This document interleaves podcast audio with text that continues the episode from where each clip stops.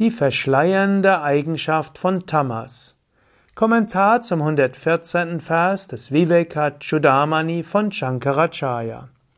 Shankara schreibt, auch wenn man noch so intelligent und gelehrt ist, geschickt und scharfsinnig in der Selbstbeobachtung und selbst wenn man sich in den Schriften auskennt, erkennt man, solange man von der Trägheit des Geistes, Tamas überwältigt ist, das Selbst nicht, sondern man hält aus Unwissenheit dasjenige für wahr, was als Trugbild auf das Selbst projiziert wird und identifiziert sich mit dessen Eigenschaften.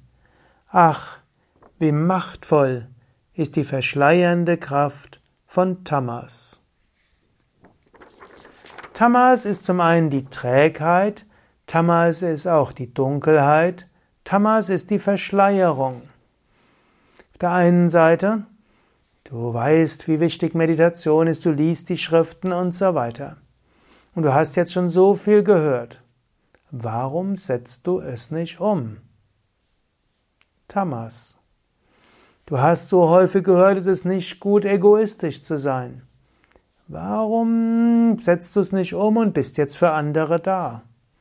Du hast so häufig gehört, du bist nicht der Körper und die Psyche. Warum legst du das jetzt nicht ab? Auf der einen Seite ist es Rajas Getriebenheit, auf der anderen Seite, so ist es halt gewohnt, so ist der Schleier der Unwissenheit und so ist es Trägheit. Vielleicht, ich hoffe, meditierst du jeden Tag. Aber mit welcher Intensität meditierst du? Mit welcher Wachheit? Tamas kommt immer wieder. Du hörst mir jetzt zu. Aber mit welcher Intensität? Tamas. Immer wieder da. Überwinde dieses Tamas, erfahre dein wahres Selbst.